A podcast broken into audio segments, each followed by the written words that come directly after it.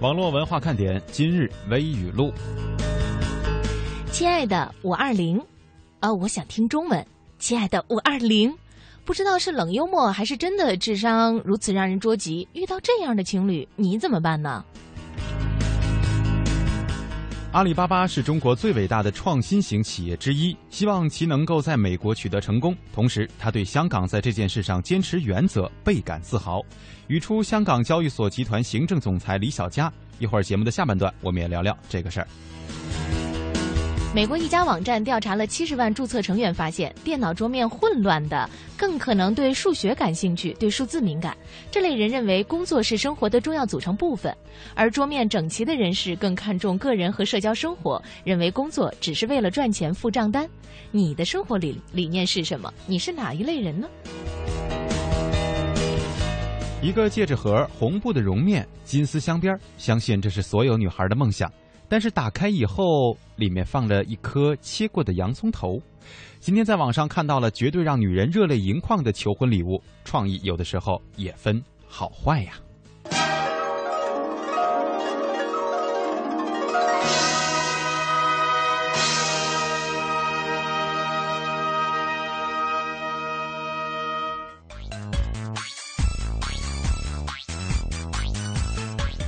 好，北京时间十五点零二分，这里是正在直播的中央人民广播电台华夏之声网络文化看点。大家好，我是蒙蒂。各位好，我是文艳。刚才呢，我们说了一条微语录啊，就是说这个电脑桌面混乱还是不混乱？如果要是按照这种程度来说的话呢，我们大致可以得出一个结论，就是为什么很多 CEO 的那个电脑桌面啊都比较的混乱哈。嗯。然后呢，在这个方面呢，我可以告诉大家，蒙蒂比较看重个人和社交生活。对，就是桌面整整齐齐的，也是不是那意思？还代表着就是不。干活呢，不至于这么惨吧？只是为了赚钱付账单嘛。所以呢，对于生活理念，也许通过这样的一个个的小细节，能够略窥一斑哈。嗯，不管怎么样呢，今天是星期一，也希望大家在新的一周当中能够有一个好心情。很多人觉得吧，一到星期一呀，这日子简直就没法过。对这个一周的工作都会在星期一进行一个安排，有的人看到这一周的计划之后就开始头昏脑胀了。嗯，所以呢，很多人啊就会在前一天晚上还使劲熬夜，觉得自己的这个周末还没有过去。但是我想告诉大家的是，如果你午夜十二点还在上网，还没有下线的话，你会变成灰姑娘的。嗯，有道理。但是呢，我们也对大家表示体谅哈，谁的这个工作都是为了让自己的生活变得更好一些，对吧？呃，从小这个家长培养我们的时候就说：“哎呀，孩子啊，以后长大以后你一定要出人头地呀，对吧？都希望我们能够成为名人。所以呢，我们今天想跟大家聊一聊这个名人的话题。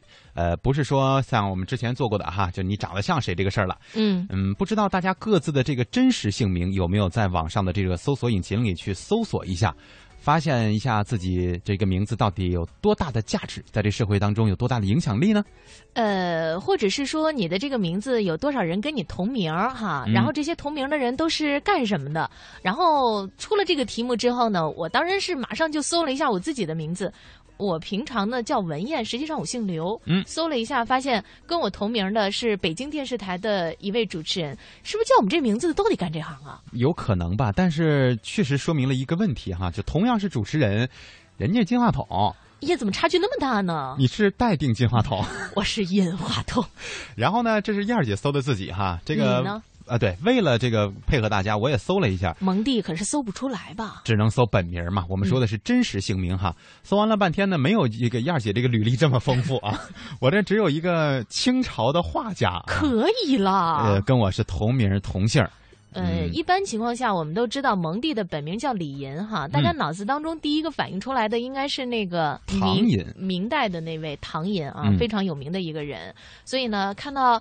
是不是叫银的人特别容易当画家、书法家、文化名人什么的？有点诗书气，有点文艺范儿，是吧？嗯。所以说，咱们俩的这个身份一总结起来呢，你是应该叫。来自金话筒的你 是吧？你是来自书画世界的你吗？是。我们俩互相这么吹捧的话，大家会不会觉得浑身一阵恶寒？不知道大家的答案是什么？你们搜没搜过自己的真实姓名呢？呃，发没发现有一些特别好玩的人哈，或者是这个特别有成就的人跟你同名同姓？这就是我们今天的互动话题。两种互动方式：QQ 八零零零幺零八七八八零零零幺零八七八。我们的微博呢开在了腾讯上，大家可以在腾讯微博当中搜寻“华夏之声中横杠网”。网络文化看点，因为在微博上啊，我们的朋友们基本上都是用的这个昵称哈。嗯，所以呢，大家经常给我们出一个问题：哎，我的名字我刚才搜了一下是什么什么什么什么，我的真实名字你们猜啊？哎我们不想猜，我们也不是说非得要知道你们的真实姓名是什么。而关键你给给给点线索呗，比方说你姓什么呀？对，像比如说举个例子哈，我们的老朋友娱乐先生，你搜这个的话，可能大部分搜出来的是娱乐节目，是吧？他说他的名字和这个重庆市巴南区委书记啊、嗯等等一些是一样的。这都是政界人士哈。嗯，然后呢，淡淡的忧伤也说：“哇塞，我把我的名字用百度找了一下，好多同名同姓的，瞬间觉得自己的名字起的怎么重名率这么高啊？哎，有可能。之前我们说那个名字的时候，这个互动话题的时候，就跟大家聊过，好多人都觉得说我这名字是不是起的太普通了？嗯是不是到大街上一叫有三个回头的呀？就是会就是几率到这种程度哈。嗯呃，名字都是父母给的嘛，对吧？对呃，同时也代表了这个家长对于我们今后生活的一种寓意吧，或者一种期望。呃，我们不做过多的评价，我们只是说你身边的那些啊，或者说跟你同名同姓的人有没有特别好玩的？哎，是，我觉得吧，如果要是搜出来重名率比较高的，应该是什么小明啊、小红啊、小刚啊这样一些。现在呢，很多家长给自己的孩子起名字吧，愿意起的比较文雅哈，有一点琼瑶小说里边的男女主人公的感觉。嗯所以呢，一般叫什么子涵或者是子轩的嗯，特别多。如果你要是在幼儿园里边喊一声子涵，最少有十个小孩回头。这是你的生活经历吗？嗯，呃，你的儿子就叫这名儿是吗？还好我的儿子没有叫这个名字。啊，还好，所以你天天到那个幼儿园门口是叫那个名字，然后很多小孩就觉得，诶，他是谁？他是哪个老师？会不会有这样我？上那儿去冒充吗？难道我又搜出来我同时还是幼儿园老师？嗯呃，肖田丽说终于收到你们了，是说加上我们了吗？呃，梦锁清环啊，说新年第一次听到我们的声音很激动。这位是什么时候才回来上班？不是，他记忆短路了吧？我记得前两天的这个节目当中就已经跟我们进行过互动了，啊而是说听到咱俩配合，他可能听到的第一期。那就是说放假放放的时间够长，因为前一段时间是我和小东一块上节目嘛，梦锁新环有有过互动啊。对于这样放假放的时间长的人，我只有几个字：什么时候我也像你一样？这就是老板哈，欢迎大家继续来跟我们进行互动啊！我们刚才看到了一些互动的这个内容，不着急跟大家分享。我们先来说一说互联网上的事情，一会儿我们专门留出时间跟大家来说一说我们今天的互动话题。哎，今天要跟大家说的这个互联网的事情呢，跟网络热销的产品有关。什么呢？大家特别期待的，或者特别愿意去关注的减肥产品。嗯，叫瘦身贴哈。嗯，呃，有一句老话呢，叫“金杯银杯不如老百姓的口碑”。哎，在网络购物的时代，很多网购达人在下单之前都会去看看有多少人给这件商品，或者是大家更习惯的这件宝贝点赞，或者是看看好评怎么样。资深的一些买家还特意会去查看某些商品的差评，看看他有没有什么不为人知的缺点。哎，同样也有一句老话叫“买的不如卖的精”，是吧？查好评的习惯呢，已经成为了商家推销的突破口。他们的手段很亲民，不做广告，只讲疗效。像什么草根账号啊、名人账号啊、推广账号，众口一词向您推荐好产品。有很多这样的产品就火起来了。不过这些推荐我们真的用过吗？这些产品真的像宣传一样好评如潮吗？我们的记者呀也为您探寻了一片小小的小黄贴是怎么样华丽逆袭，从成本一块钱的东西变成了网络明星减肥产品的。一面颜色金黄有粘性，一面是白色网状无纺布，闻起来有一点清凉油的味道。这张看起来有点像膏药的小黄贴，在网上有个听起来专业且高大上的名字“懒人享受贴片”，俗称“睡睡瘦”。就在刷微博的时候看到了一个公众推广账号，里面有卖的。它链接的是一个淘宝的账户，有专门的营养师，还有好多模特都转了这个微博。台湾地区都特别火，小 S 代言的。冯小姐在链接到的网店买了一些睡睡瘦，一袋十片，定价三十五元。有点像膏药一样的，它就有十片减肥贴，然后就结果就装在一个袋儿里面，连一个盒子都没有。然后上面中文、英文、日文都有，然后那个那个袋子上只有一个公司的名字，连生产的地址都没有。记者搜索发现，在微博中不乏自称是顺顺瘦旗舰店的认证账号，而在淘宝上售卖这款减肥贴片的店铺更是不少，几乎每家都写着有所谓经销商授权，产品是台湾直供。记者在不同店铺同款产品的包装袋上，分别发现了小字印着两家不同大陆公司的名字，两家都说是代理经销台湾品牌。效效果它的减肥效果好一点，台湾产的。这是属于代理是吧？对对对对，我们是伊大国际艾维美诺贸易有限公司，台湾就是伊大国际，这是我们自治于伊大国际公网查出来的。记者查询发现，他们所提供的伊纳国际在台的公司状态是解散。而当记者追问税税兽具体是台湾什么品牌时，所谓的代理经销商开始含糊其辞。这牌子啊，这商标，商标现在我们在申请呢。你对大陆有大陆的，这个台湾有台湾的商标注册申请，在注册中，很快那个受理通知书就下来了。为了证明自己销售的是正品，不少网店都贴出了授权书。除了以上两家公司，授权书上还出现了另一家叫艾薇国际美丽的公司和网址。记者查询发现，这确实是一家在台湾登记注册过的公司。该公司工作人员表示，他们有减肥贴片产品，但目前大陆网上销售的多是仿冒。因为现在在那个阿里巴巴跟淘宝上啊，有一些叫做艾薇美丽贸易的公司，它仿冒这个税税贴啊，仿冒的几乎一模一样了。没办法区别啊，他们做的完全一模一样，还自己做了自己的验证系统，然后打着我们家的名号四处去招摇撞骗。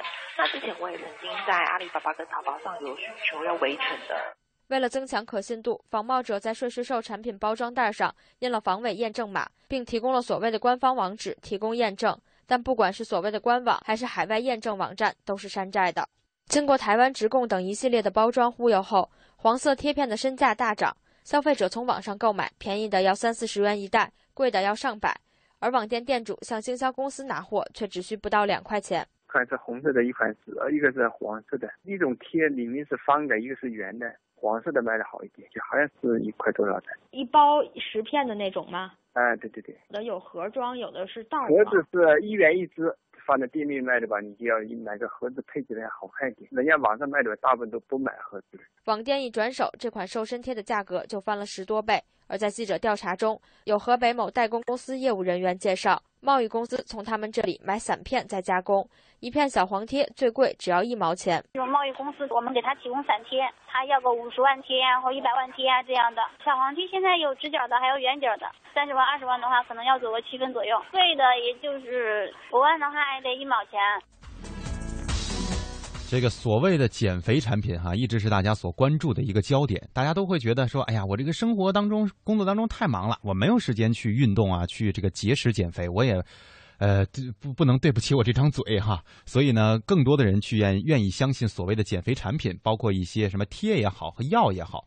我记得在最早就是应该是去年这个差不多这个时候吧，嗯，国家食品药品监督管理局呢也公布了一系列的所谓假药的名单，尤其是大部分是这个呃所谓的减肥产品当中，我记得在去年有一个特别火的，好像是什么泰国的一种什么药。还号称是在医院里开的药哈，经过我们国家的这个食品药品监督管理局的验证，这药里边有很多成分是对我们身体有害的。当然，我们虽然说的这个事儿呢，就是今天的这个啊，所谓的网络营销的这种减肥产品，不一定从效果上来说可能会带来这么严重的后果，但是实际上我们大家还是在为他们的这个所谓营销方式在买单。简单的一两块钱的东西到了我们手里就要掏出三四十块钱呀。嗯，所以呢，我觉得这些商家呀，也真的是应该好好的琢磨琢磨，到底什么样才能够是让自己的信誉。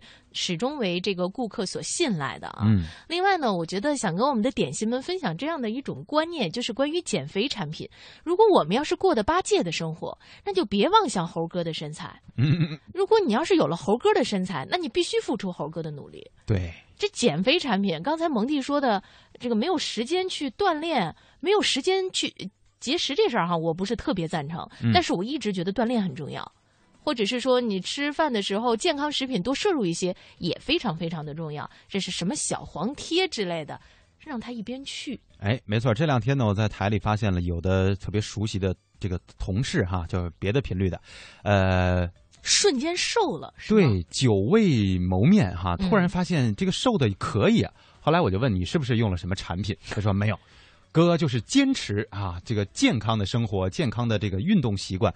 果然就会有效果。所以大家其实可能在这个运动的一开始这一两天会觉得，或一周的时间会觉得，哎呀，不行不行，我坚持不下去了。只要你坚持完这一周，剩下的就变得顺理成章的，你会很快看到自己的身材变好了。嗯，这个是一个特别大的动力啊。周末一人游说从来不信微博上面推广的产品，呃，的确是，原来我们曾经在节目当中也会说，在微信的朋友圈当中啊，有很多的人也开始卖东西了，所以呢，以至于我们实在买不起大家卖的东西，就把它给删了。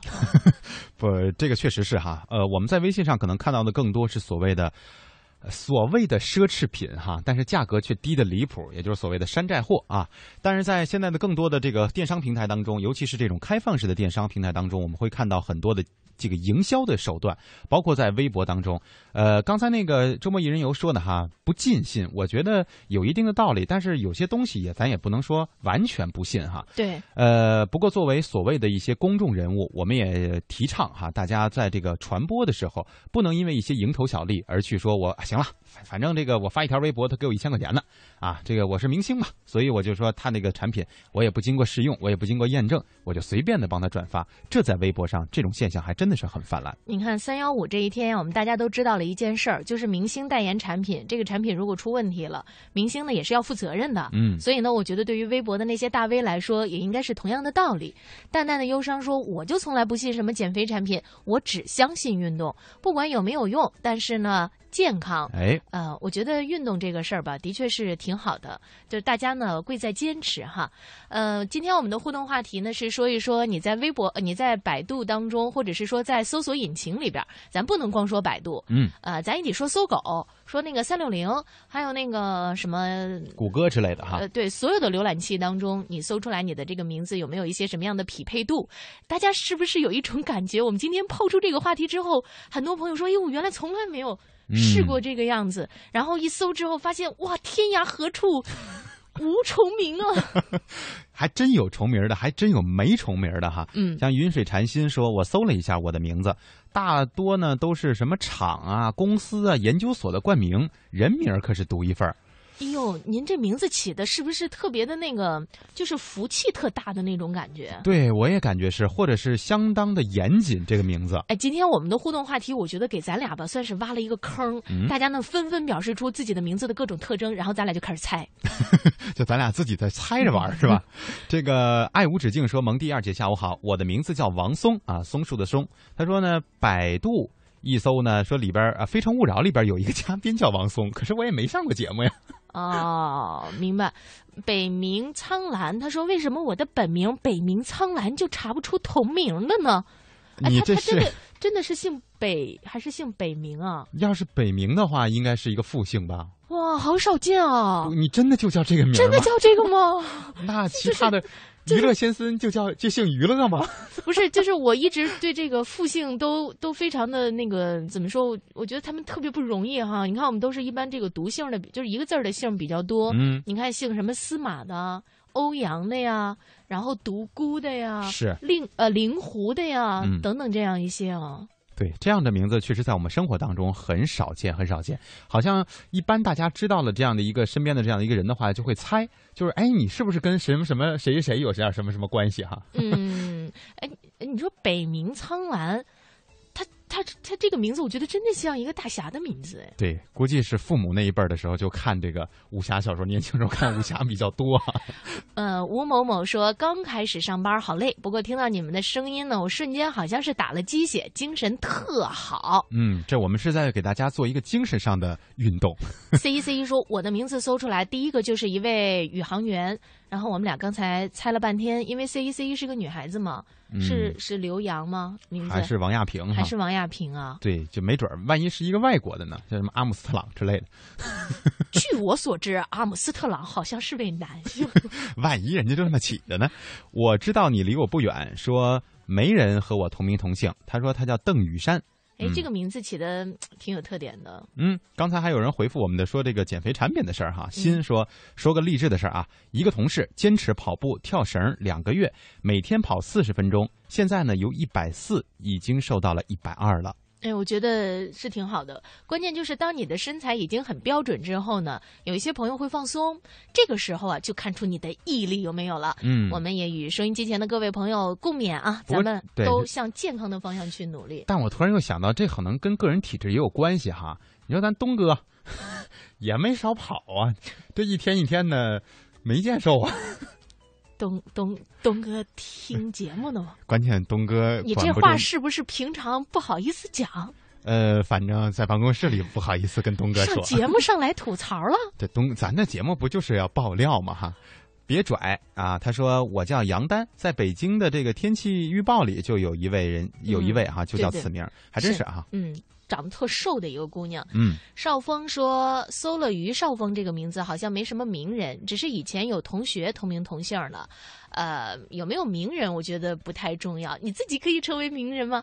其实每一个人都是非常独特的。另外呢，说到同名同姓这个事儿，大家知道我们做广播啊，有一种很重要的这个方式，就叫做连线。嗯，如果要是两个人的名字是一致，主持人和记者的名字是一致的时候呢，就会特好玩比方说两个人都叫亚鹏，然后一连线，喂，亚鹏你好，亚鹏你好，就感觉在自说自话哈。到底谁是谁呀？嗯，再给大家讲一个北京话的版本哈，就同从曾经呢，我有一个朋友叫郭兆南，是一位男性男性哈。嗯，另外呢，还有一个朋友啊，叫郭胜男，是一位女性。但是这个北京话里啊，如果说你读快了，中间那个字儿很容易就就郭南是吧？对，郭二南啊，就嗯很容易就省过去了。所以他们俩打电话的时候，经就经常是，喂，郭二南，我是郭二南，你也不知道他俩到底谁是谁呀、雨季说，我有一个来自北啊、我呃有一个同名同姓的哈，是来自北京的模特，另外一个呢是张艺谋的妻子。哦，娱乐先生说听到减肥产品的这个录音啊，惊呆了。还好自己不用，都是玩轮滑减肥，还可以交朋友哎，培养兴趣爱好，这个也是非常的不错的。嗯当然要注意安全哈。是。接下来呢，我们来说一个最近在网上非常有名的一个短片，是在视频网站上发布了仅仅一天就收到了两千万的点击量。这个视频是一个什么样的内容呢？嗯，导演呢找来了二十位这个陌生的、彼此陌生的人啊，他们从来都没有接吻过，所以这个短片的名字呢也就叫初吻。导演要求大家敞开心扉、真诚地投入到接吻当中。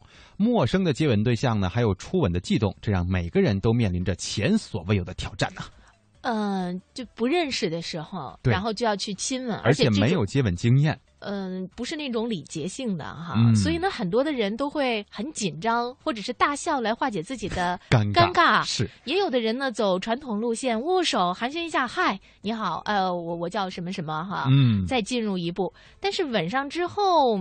可能就会情绪就爆发出来了，所以呢，有网友就说看这个片子呀，会让人不由自主的跟着温暖的微笑，看完之后会让你幸福的暖起来，啊，不过呢，也有网友点评说这个吧，还是得看脸，就是如果长得不是特别的帅或者特别的美的话，你真的吻得下去吗？我我我不同意这样的观点，人不能貌相。关键是这个导演的创意还是很好的哈。嗯呃，现在在互联网时代呢，越来越多的创意思维可以被我们轻而易举的就形成一个产品或形成一种趋势，放到网络上不断的放大。所以呢，在此我们也是鼓励很多哈有志青年或者说有想法的朋友，其实你你生活当中的一个想小的想法，有可能就会在网络上被所有人去关注。呃，其实说这个刚才我们说的这个事儿哈，接吻这个事儿，大家基本上都经历过，对吧？啊，不一定啊，这这基本上吧，我也不能说死了，对吧？你是呃准备百分之八十还是百分之六十？百分之八十吧，我觉得差不多。因为大部分听我们节目的都是成年人了嘛，怎么着都有过这个恋爱的经历嘛，你你一会儿就用我们的点心来找 你。就是没有没有没有是吧？但是呢，就这个事儿哈，其实发生在我们身边也按理说应该算挺普通的一件事情了。嗯但是放到网上拍成一个片子，哎，突然间就会火，这这个样的行为也是值得引起我们大家的思考。或者是说前一阵儿啊，呃，有这么一种提倡，就是我们对陌生人呢可以拥抱一下，嗯，也会让很多人呢觉得这一刻这个世界很暖。所以呢，我觉得现在此刻的北京真的是到了一年当中。呃，让人觉得多穿了吧会特别热，但是穿少了又特别冷的季节，真的是需要一种彼此之间的关怀和温暖。接下来我们要说的这个呢，也是一种温暖哈，是一个大学生为父母手绘 QQ 使用图。这位学生呢是武汉轻工大学艺术与传媒学院平面设计专业的大三女生，她叫李小倩，她就是带上了亲手绘制的 QQ 使用说明书，踏上了回老家河南平顶山的火车。说，据说这个手绘啊，在同学当中广受好评，被赞很萌，很有爱。嗯，我们的记者也联系上了李小倩哈。根据李同学的介绍呢，就是由于妈妈不会使用 QQ，自己的专业呢又是画画，所以呢周末的时候正好请假回老家要考驾照，他就创作了一份这个 QQ 使用说明书。其实呢，这已经不是他第一次用手绘的方式教父母上网了。从大二开始啊，他已经绘制出了像什么键盘使用说明、大小写切换等功能呢，都已经让妈妈就是熟练的掌握了。那么晚上到家的时候呢，拿这份说明给妈妈看，妈妈也认真的说了一句谢谢。呃，我们的记者也采访到了李小倩的妈妈李荣华，她呢在电话里说啊，就一看就明白怎么操作了，平时也不经常会给孩子说声谢谢，这次确实值得表扬。他说呢，有几个好朋友都不会用 QQ，哎，我准备复印出来给他们，给大家也展示一下我女儿的作品呢。的确，现在呢，在数字的这个时代当中，很多人会担心数字鸿沟所造成的差距，特别是年岁比较大的人，对于新媒体的应用，真的不像年轻人似的那么得心应手。是，所以，但是他们又很渴望能够进入到这个群体。嗯，然后我们的年轻人真的可以花一点心思来帮助他们。像李小倩，我觉得这种做法就非常好啊。对，大家如果老在抱怨说我生活当中没有有过多的时间。跟自己的亲人去接触的话，实际上可以利用这样的一种网络传播的方式，告诉家人我真的很爱你们。好了，北京时间十五点二十七分，我们来听一首歌，来自王啸坤的《Hello Honey》。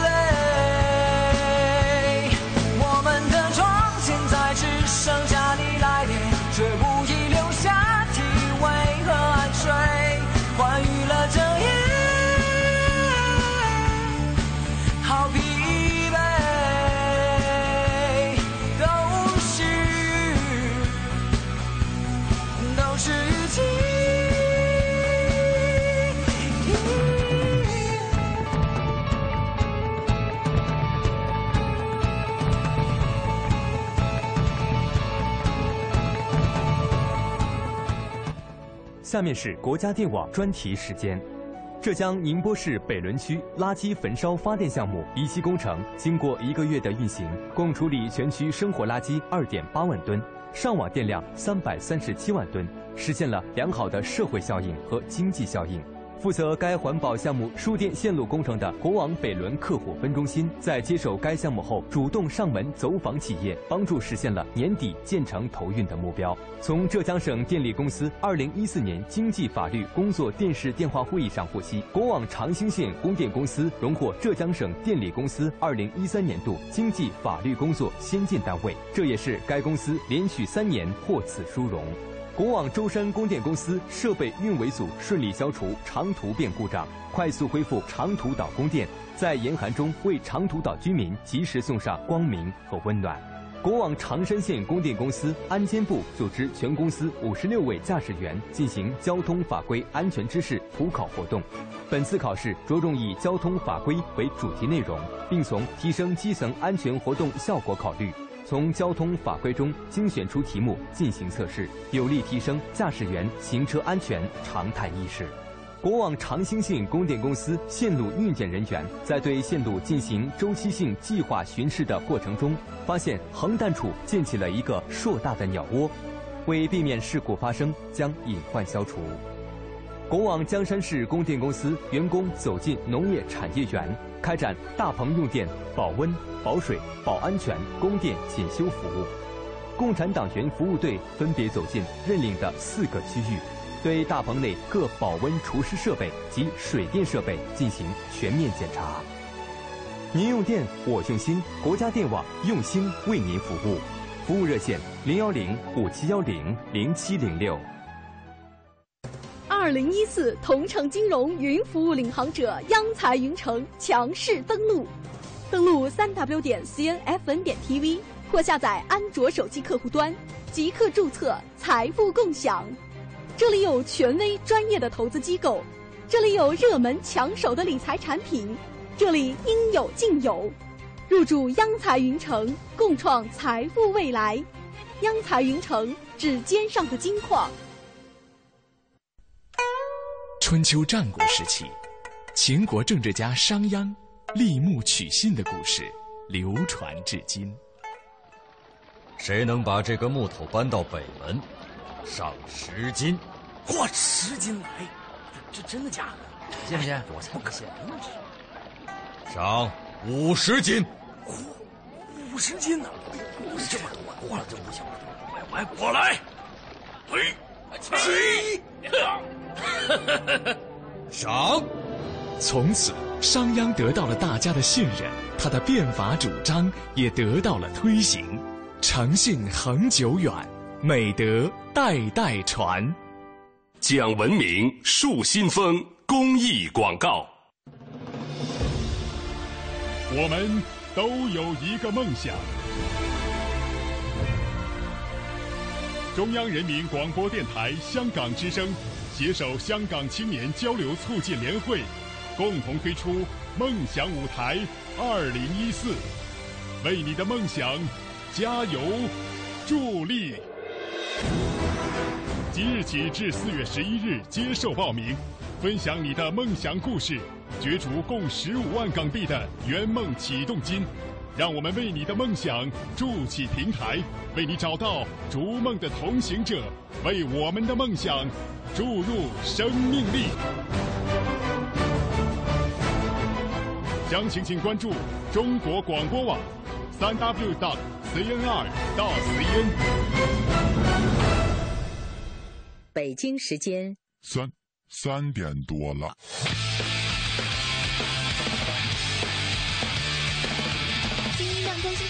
期待三点钟来临，准时打开收音机，转到华夏听 ID，听一听啊，听一听。我的老板跟一起上班犯懒偷偷听，身边同事笑嘻嘻，大事小事天下事，今天心情真开心。网络热点在这里，逢听热姐我爱你。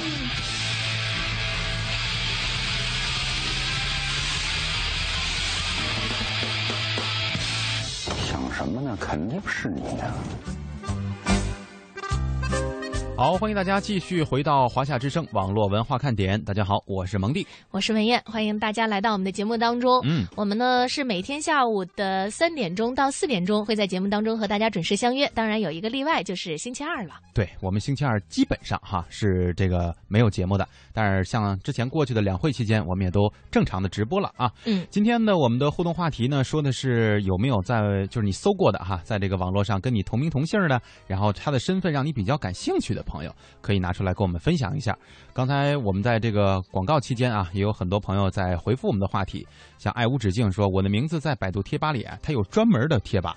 这吧里全是一样的名字，看来这个基数人群还不少啊，挺有意思的。呃，这个肖田丽说：“两位好，我的名字叫肖田丽，好像没有人跟我同名。”嗯，艾伦呢说：“我叫苏婷雨，在百度上搜了一下我的名字，发现有一个小朋友跟我同名同姓，别的就没有了，有点小失落。” 就还内心还是期望着说有一个什么社会知名人士是吧？这个，但是我发现好像我们的互动当中啊，没有就是姓名比较独特的，没有同名同姓的，或者说同名同姓的没有什么特牛的人的朋友还比较多。你看那个庄也说，我叫庄秋静啊，没有同名同姓的，嘿嘿，是不是很特很独特？嗯，我觉得这个是挺好的，就是这个名字呀比较有特点呀，会让大家觉得比较好记，是吧？嗯，如果要是名字相对来说比较的普遍呢，也会让大家比较好叫。所以呢，我觉得从哪个方面来说，名字这个事儿啊，它就是个符号。我们从中呢，也不要太过多的去纠结自己的名字是不是特别好听。哎，我特别想问一下大家，就是大家在自己说自己的名字，或者自己听自己的录音的时候，是不是都会觉得？特别不好意思，这种这种感觉。对这个，我觉得可能对于咱们来说，还或多或少还有那么点感觉呢。嗯，就是每次我一说我叫文燕的时候，我都恨不得说我叫李银。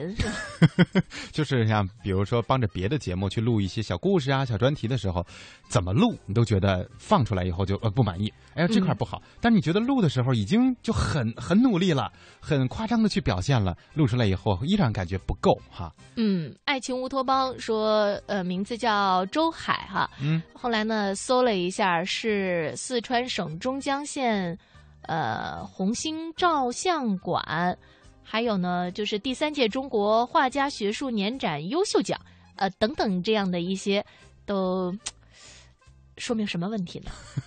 说明都是很有艺术气息嘛哈。呃，女人好傻却认真啊！说我叫赖美玲，之前读书的时候呢，同级的四个同学跟我同名，还有一个是完全同姓的。啊，这个时候一般在我们学校啊，就会分叫大什么，嗯，小什么。可是它有四个呢，就是大大、大小、小小、小大，真麻烦，这老师们都不容易哈。呃，把梦变为现实，说两位帅哥美女主持啊，上班辛苦喽！是周一的时候，大家谁上班不辛苦啊？对吧？马诗雨说，还给我们这个发来了截图哈，嗯，搜来了这样的一些结果。莆田人，唐末呢迁居潮州府，传至马诗雨呢为第十六代。南宋景延二年，援兵围攻潮州城，全家九呃全家九口殉难。在城陷之前，其妻汪氏密令三仆携五子突围，三个投奔饶平张林，也就是今天的澄海，外祖汪员外；两个投靠朝阳和平亲友家，至今成为两地马氏圣祖。嗯，看来这个历史还是很丰富的哈。嗯，看完了这样的。比较久远的历史之后，不知道马世宇此时此刻心情如何呀？都是来自于远古的你们啊！欢迎一下下半场刚刚来到节目当中的刘武阳，说上半场结束了，没事儿，我们还有下半场的节目再接着和大家见面呢。对，刚才说微语录的时候呢，就是节目一开始的时候哈，我们跟大家预告过，我们在节目的下半段要说一说这个互联网上的一件大事了，也就是阿里巴巴启动赴美上市。嗯，这个赴美上市实际上是不少中国巨头企业。要想要去做的一件事情，但是呢，又有点犹豫。对于阿里巴巴来说，赴美上市确实还是一种无奈的选择。和一个等不起的选择呢？我们都知道啊，阿里巴巴上市的首选地点本来是香港，嗯而港交所呢对于股权制度的限制，使阿里放弃了在香港上市的计划。但是根据阿里和雅虎二零一二年达成的回购协议，如果阿里不在二零一五之二二零一五年前完成上市，就没有办法回购雅虎所持的股权。所以说，阿里巴巴不能再等了，今年已经二零一四了。没错，所以呢，最近呢，阿里巴巴通过自己的官方微博发表了一份声明，声明说阿里巴巴决定启动在美国的上市事宜，以使公司更加透明、国际化，进一步实现阿里巴巴的长期愿望和理想。总结一句话，阿里巴巴决定准备赴美上市。没错，除此之外，还有另外一种猜测啊，就是是不是和最近央行加强了对于互联网金融的监管有关呢？另外，阿里巴巴的上市对于其他的互联网企业又有着多大的影响呢？我们一起来听一听记者的这份详细的报道。上市我们是一定要去的，这家公司是肯定要上市。说这话的就是马云。在昨天那个惬意的周末午后，阿里巴巴甩出了赴美上市的消息。此前，阿里巴巴尝试在港交所上市时，募股额达到两百亿美元。如果此次赴美上市继续延续这一方案，则将突破由 Visa 创造的一百八十亿美元的 IPO 记录，成为美国迄今规模最大的 IPO。阿里巴巴集团新闻发言人杨磊磊说：“阿里巴巴今天决定启动在美国的上市事宜，以使公司更加透明、国际化，进一步实现阿里巴巴的长期愿景和理想。未来条件允许，我们将积极参与回归国内资本市场，与国内投资者共同分享公司的成长。”对于赴美上市，阿里巴巴集团新闻发言人杨磊磊还特意回望了一下香港，感谢香港各界人士对阿里巴巴的关心和支持。我们尊重香港现实的相关政策和出发点，并将会一如既往地关注和支持香港的创新与发展。在港交所上市，按照香港同股同权的原则，董事会人选由所有股东提名产生。也就是说，持股不多的马云和管理层并没有对董事会的控制权。当时已经退休的马云提出了阿里集团合伙人制度，也就是由阿里巴巴任命的合伙人去提名董事会的人选，然后交由所有的股东投票，最终通过。阿里巴巴以此希望控制上市之后的董事会，但是遗憾的是，香港没有给他开这个先例。港交所主席周松岗说：“然后呢，佢哋就希望呢種很多時候希望公司這種精神可以維持，所以我對這種意願是了解的。但是另外一個方面，我們必須要保障所有投資者的利益，不能因為某些少數人的方便，讓沒有制衡的情況繼續下去。希望在兩方面都滿足需要，讓香港的投資者有投資高素質公司的機會，也可以保障投資者的利益。希望喺兩方面呢，我都能夠係。香港上市不成，那只有奔美国。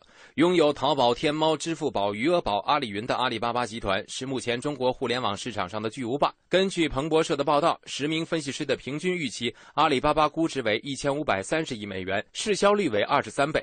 不过，选择这个时间宣布赴美上市，实际上引来猜测。上周五，央行下发通知，要求暂停二维码支付、虚拟信用卡等支付业务和产品。央行称，相关支付产品的安全性有待完善。互联网金融监管的第一波风暴，让阿里巴巴和腾讯猝不及防。这一招会不会影响阿里巴巴的估值，才导致其宣布赴美上市呢？对此，开源证券高级策略分析师杨海分析认为，在美国这个上市呢，之前应该已经运作了很长时间了。呃，我觉得没有必然联系，但是多少呢，还是应该有一些关联度的，因为。呃，一方面呢，他可能还考虑的自己的市场形象。呃，如果在美尽早能上市的话，自己的形象和地位呢也会得到巩固，它这个资产值啊得到一定的这个提升，对它这个负面的这个影报道啊，这个影响可能会减少一干擾。這央行毕竟是不是取消，它只是个暂停嘛，暂停就有可能在相关制度完善以后呢，还有可能会重新恢复的。出于这个安全性的考虑，觉得应该对他来说不是件坏事。我觉得啊，和阿里巴巴类似，在蛇年除夕夜，中国第二大电子商务公司京东商城突然宣布赴美上市，后来腾讯又入股京东，本来一路看好，但阿里巴巴宣布赴美上市以后，京东的估值又会不会大打折扣呢？互联网评论员洪波认为，我觉得应该不会有太大的影响。就是阿里巴巴如果是它先上市的话，可能影响会比较大，因为它毕竟吸金的能力太强了，它一下子可能能够吸纳数百亿甚至更多的这种资金。那么这样呢，就是分给其他人的钱就比较少，就会受影响。大家之后上，这个影响就不会那么大。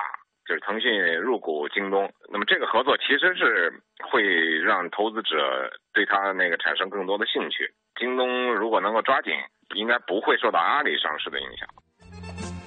其实，在听完记者报道之前，哈，就是之前的很长一段时间，我一直都有一个问题，就是为什么中国的互联网企业说谈到上市这个事儿了，还这么纠结呢？然后有一段时间呢，不是我们大家都看过一个电影叫《中国合伙人》嘛，啊，讲的是一个教育企业上市和不上市这个最后的一些纷争。实际上，从那个电影当中，大家能够看得出来，为什么我们中国的企业，呃，说我们去纳斯达克上市也好，哈，或者是在哪哪上市也好，就是一个特别值得探讨的问题。因为对于我们普通人来说，好像觉得这个公司一旦提到上市了，好像是证明我很成功，是一个身份的证明。但实际上，对于企业来说，它要面临的风险和面临的整个运营的问题就会很大很大。嗯，当然了，对于我们中国的互联网企业来说，我们也确实需要一家或者是几家这种所谓的龙头企业，呃，代表中国走向世界，让更多的这个世界的这个 IT 圈啊、互联网圈里能够认可我们中国的互联网企业所做出的产品也好，所做出的这种行为也好。当然了，我们也希望这个中国的互联网企业们能够齐心合力吧，尤其是在走向国际市场之后，哈，不要因为一些什么小的产品还自己窝里斗。这个这这个这个，我觉得可能很难。嗯，呃，不过呢，就是采访过很多的这个互联网行业的创业者啊，基本上他们的目标呢都是奔着上市去的。嗯，上市呢多少说明公司的规模还有的这个营收能力达到了一定的这个期望值。是，所以说呢。呃，也许算是成功的一种标志吧。不过，对于阿里巴巴来说，可能他们就会面临着更多、更为复杂的这样的一些问题。我觉得上市不上市是业内关心的一个话题，而对于我们普通的这些网民朋友来说，更多的是渴望阿里巴巴通过上市建立更加透明的这种企业制度，是吧？嗯。然后能够让我们的网购更加的放心和安全。我觉得这个才是更加重要的。就像以后大家再收到东西的时候。而不是说一看这个哈跟图片不一样，特别失望。当你剪开那个包装袋的时候，其实心里边是有很大的期望的。我渴望收到一件很好的一件宝贝，对，但实际上发现是一个不怎么样的差货。嗯，所以其实我们在节目当中也是希望哈，就是中国的互联网企业呢，能够真正把老百姓放在这个最基本的一个位置哈。只有做好了我们老百姓的这个工作，才能把企业做得越大越强。呃，确实很多企业为了可能。第一步啊，往往上走，或者是积实呃积攒这个原始的资金啊，或者说呃拥有更多的现金流，而去前期做很多的宣传，让我们更多的去去熟识。但实际上，越来越多的企业也都意识到了，只有把真正的这个老百姓的生活呃伺候好了，哎，才能真正的在这个国际市场上，或者说真正的企业战略上去迈出很坚实的这一步。嗯，我们来看一下微博上我们的点心们和呃我们进行的互动。张慧珍说。我这个户，我这个重名的特别多，比方说有一九六四年一月出生汉族教授、中共党员、河南巩义人，呃，把这个履历呢都给我们贴了一下，挺好的哈。嗯，这基本上都是从政的哈。呃，关键是人家得到的这个这个经历啊，不代表咱们。比方说，人家取得了很好的成绩，跟我们同名，我们就应该向着那个目标去努力。大家都叫一个名儿，是吧？王侯将相宁有种乎？图名还有什么太大的差距吗？不管怎么样，能不能成人家那样，咱们都得去努力一把。另外呢，戚小曼说，呃，和我重名的有医生啊，呃，还有什么的，还有很多啊，但是都比我大啊，等等这样一些。对，说明就是你这个年龄还没有到位哈，再长两岁啊，允许你就进了这个词条了哈。Z Y Y N G 说以前没试过，刚刚一搜居然有歌手、演员、主持人，还有运动员和中国翻译协会会员，自己也要好好加油，好好努力。我觉得这个就对了。对，而且他这个确实同名的还挺充分的哈，各行各业基本上都算上都有了。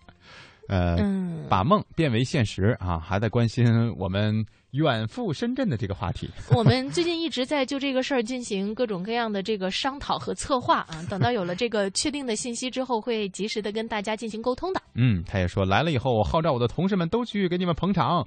呃，压力老大了。我们也得看这地儿够不够啊。哎呀。三月不减肥，不敢见面会啊！哎，这个有道理。呃，要不然我们来放首歌吧。我们刚才正好说了这个上市的话题，也说到了很多朋友对于自己名字的未来的一种期许哈。所以送给大家一首迪克牛仔的《我曾有梦》。哎，你说刚才蒙蒂扯到这首歌上的容易吗？哎，那天才逗呢，我跟东哥上节目哈，然后一个什么话题，好像呃从一个八竿子打不着的地儿，我一个人说了得有一分半，然后东哥说鼓掌了，实在是不行得跪，终于扯回来了，一个人呀，行了，我们先来听首歌，放轻松一下哈。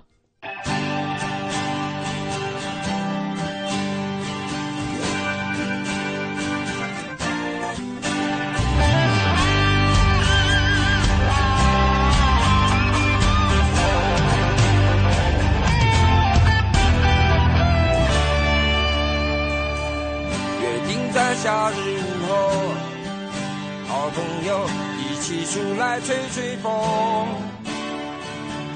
为一场足球争论不休，有大把时间都不够。记忆在脑海里游，看镜头停在熟悉的街口，多希望一切可以倒流。有燃烧的时候，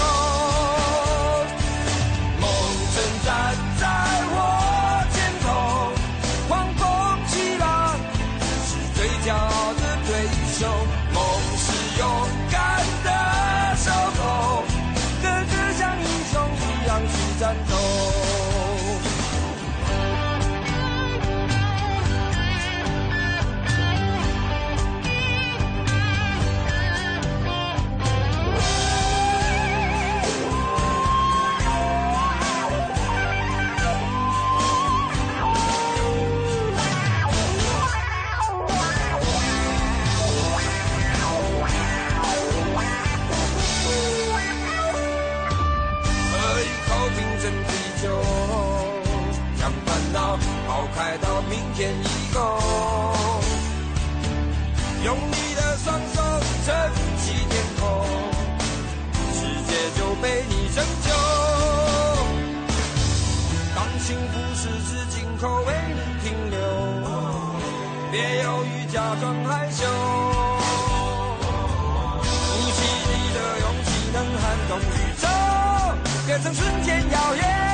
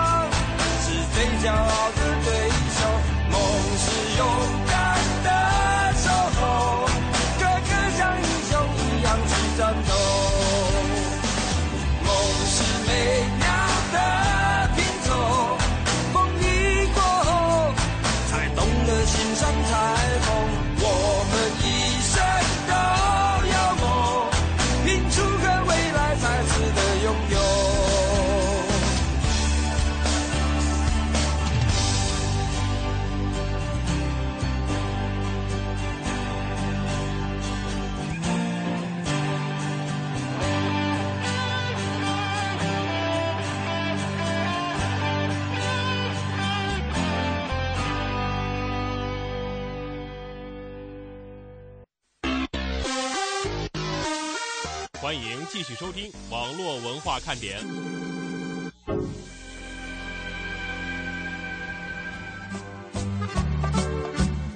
好，歌曲过后，欢迎大家继续回到网络文化看点。呃，接下来我们想跟大家说一个事儿哈，就这个事儿呢，确实很前一段时间很多朋友都在关注。呃，因为从去年的年底左右吧，我们国家呢是公布了三大运营商是拥有了四 G 的牌照，于是乎呢，很多朋友为了尝鲜哈，在这个过年前后就开始都换上了四 G。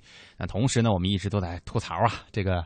真贵呀！是啊，这基本上开的玩笑哈，是说一晚上不关流量，一套房没了哈。虽然没有这么严重，但是确实还是耗费了我们很多的。银子啊，所以呢，今天我们给大家带来了一个好消息，四 G 要降价了。是，这是中国移动董事长奚国华在呃两会上表示，移动正在进一步优化资费的套餐，四 G 的资费呢还会进一步下降。而前几天，著名的 IT 网站驱动之家官方微博也表示，广州移动已经开始正式下调四 G 的资费了。今天呢，又说新版移动四 G。套餐的这个详情啊，跟原来相比也是价钱便宜了不少。嗯，从他们这个网上晒出的图片来看，哈，新版的移动 4G 套餐呢，依然是分为合约套餐和携机入网套餐。合约套餐机的这个套餐呢，资费相比此前是有所下降，每月最低套餐是五十八啊，拥有五十分钟通话、四百兆流量，而最贵的呢是三百八十八，一千四百分钟的这个通话时长和四 G 的流量。可能这个呃流量数哈，对于我们来说感觉怎么那么多？但实际上用过四 G 或者说习惯于呃关注这样消息的朋友就知道了，这个四 G 走流量还真不是盖的呀。当然了，你要看一个视频嘛，因为四 G 可能对于大家来说就是视频看起来一点都不卡，是吧？嗯。据说这个携机入网套餐相对来说更划算啊。对。比方说五十八块钱的套餐赠送三百 G 呃三百兆省内的四 G 流量，以及六十兆省内的二 G、三 G、四 G 通用流量等等这样一些。其实呢，我觉得这个详细情况啊，大家倒是不妨去营业厅去仔细的咨询一下。对，或者是官网啊。嗯呃，而我们现在更期待的呢，则是。网速进一步提升，资费进一步下调。对这个三大运营商之间哈也会做出不同的这个资费调整，而且现在也目前都是一个相对来说是商用或者说试用的阶段，所以呢，我们也不能期待着说啊一一夜回到十年前哈，嗯，就突然间就变得特别特别便宜。毕竟这个。基础设施建设呀，包括运营的成本，也都是需要我们长线的朋友先为他付账的呀。我觉得吧，其实我们现在可以稍微有一点耐心。现在很多人使用这个电脑，特别是呃。效效能比较好的这种电脑比较快嘛，然后一旦它慢了以后，你就会特别的火大，是吧？恨不得是把什么手机啊、电脑啊，就砸一下，以发泄此中的这个愤恨之情。有的时候稍微的给他一点时间，让他慢慢的运行一下。我们也可以趁这样的一个时间呢，抬起头来望望远方，或者是想点别的事情，也会发现这个时间利用起来会更加的充裕一些。嗯，我今天早晨坐地铁来上班的时候啊。旁边有一个人坐在座位上睡着了，嗯，后来他的手机突然响了，上面响的声音是这样的哈，说：“陛下有一刁民求见，是接了还是斩了？” 瞬间地铁车厢里都安静了。这现在有越来越多的朋友哈，愿意用这样的方式来标榜自己的这个社会地位哈，也是挺好玩的一件事情。之前其实说到手机彩铃这个事儿，好像已经离我们有些久远了，是吧？嗯，我记得好像玩手机彩铃的时候，应该是在十将近十年前，那会儿特别的火。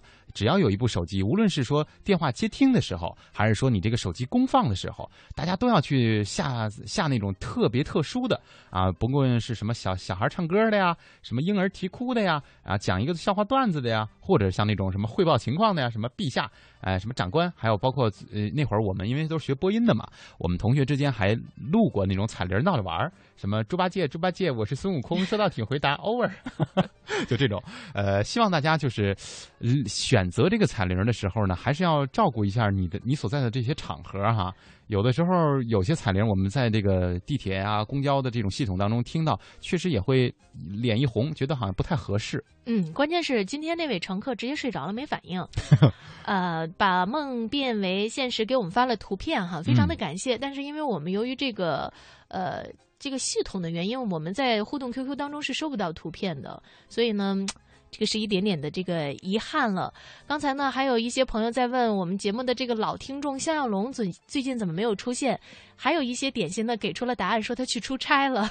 嗯，对，这个娱乐先生说发现燕姐念的评论比我多哈，说东哥在的时候呢，就蒙蒂念的比较多。呃，这个主要是看咱们大家在哪儿互动的多，哪儿就多啊。是的，呃，有一种想念呢，叫做虽然想念各位，但是却从不打扰。我们在周二的时候呢，会给大家一点点想念我们的时间。等到周三的时候，我们就会如约而至，又回来了。咱们星期三再见吧，拜拜。